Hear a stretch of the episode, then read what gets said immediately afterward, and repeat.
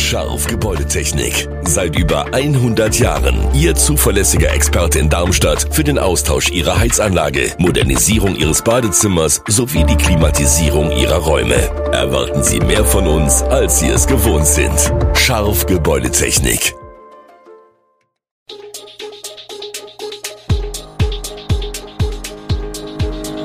Gude, unser morgendliches News Update. Das Wichtigste aus Südhessen für Sie im Überblick. Guten Morgen aus Darmstadt an diesem 23. März.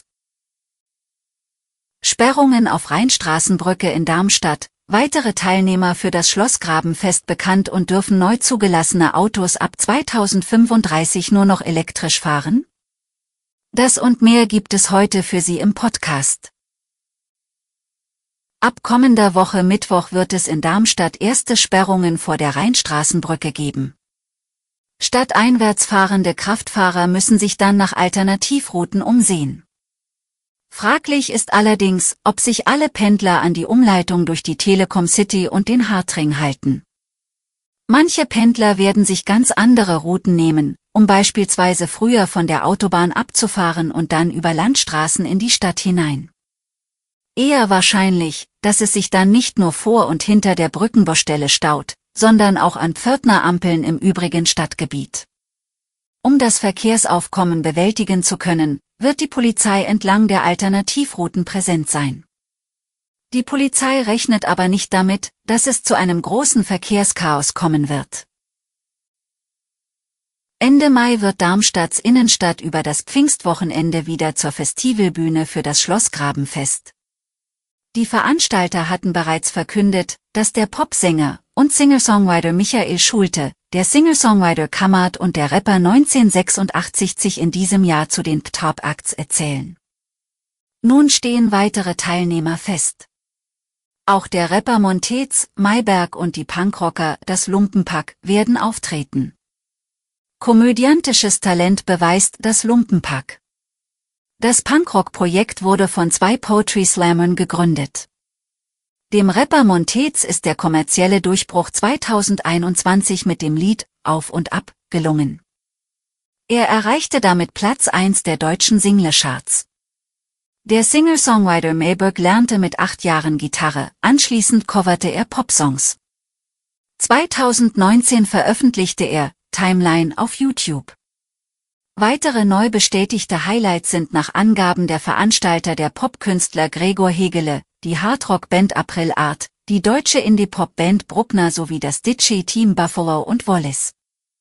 In Summe sind es mehr als 60 Live-Acts, die mitten in Darmstadts Innenstadt an Pfingsten auftreten werden. Gefeiert wird das Schlossgrabenfest vom 25. bis 28. Mai. Über 400 Großgerauer Kinder warten auf einen Kita-Platz.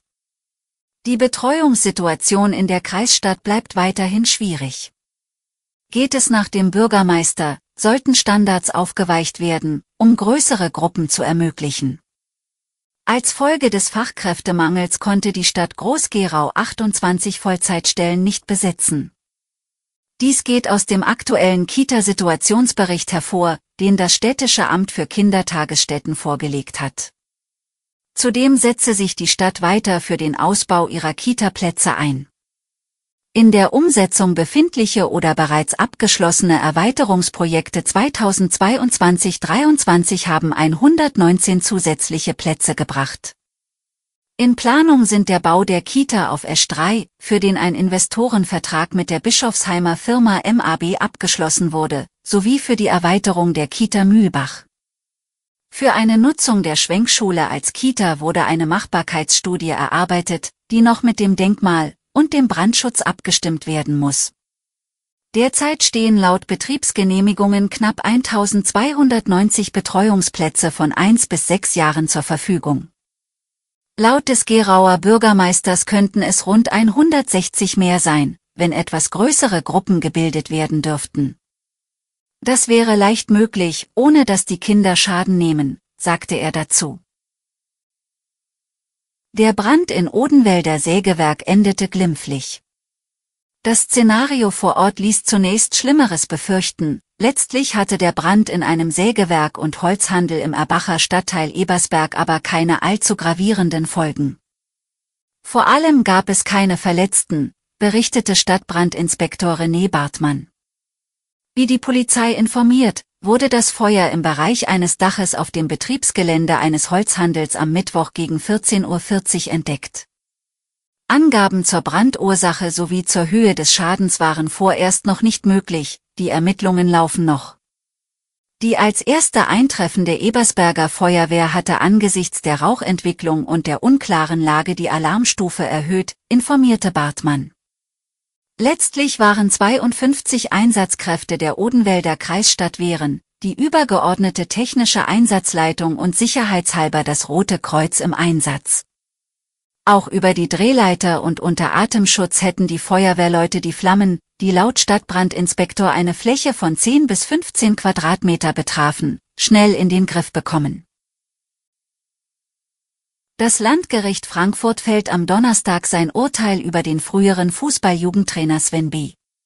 Ihm werden schwere Vergewaltigung, sexuelle Nötigung, Missbrauch, Körperverletzung und das Anfertigen kinderpornografischen Materials vorgeworfen. Das Urteil soll bis zum Vormittag verkündet werden. Ihm droht eine lange Haftstrafe. Die Staatsanwaltschaft hatte in ihrem Plädoyer 14 Jahre Haft mit anschließender Sicherungsverwahrung gefordert, die Verteidigung 11 Jahre ohne Sicherungsverwahrung. Mehr als 60 Straftaten werden dem ehemaligen Jugendtrainer vorgeworfen, begangen im Zeitraum von Januar 2014 und Oktober 2021. Die zehn Opfer, alles Jungen, waren zum Zeitpunkt der Taten zwischen 10 und 17 Jahre alt. Der Prozess startete im September 2022, aber erst nach mehreren Monaten brach Sven B. sein Schweigen und äußerte sich zu den Tatvorwürfen. Er soll die Taten zumindest teilweise eingestanden haben. Details sind nicht öffentlich bekannt, da der Prozess zum Schutz der Opfer über weite Strecken unter Ausschluss der Öffentlichkeit stattfand.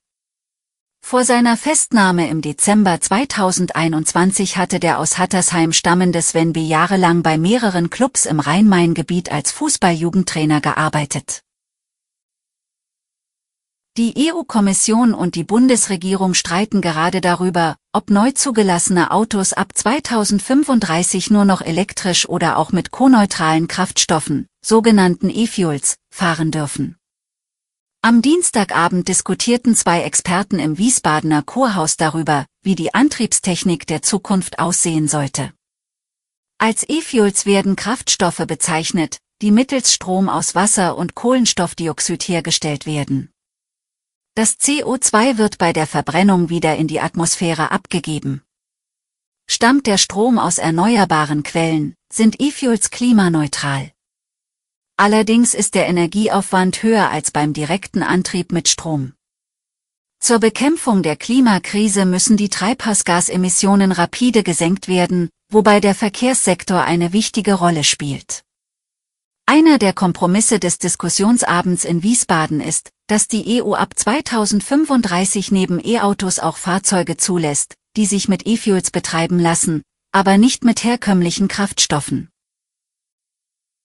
Alle Infos zu diesen Themen und noch viel mehr finden Sie stets aktuell auf echo-online.de. Gute Südhessen ist eine Produktion der VAM von Allgemeiner Zeitung, Wiesbadener Kurier, Echo Online und Mittelhessen.de. Redaktion und Produktion die NewsmanagerInnen der VAM. Ihr erreicht uns per Mail an audio.vam.de.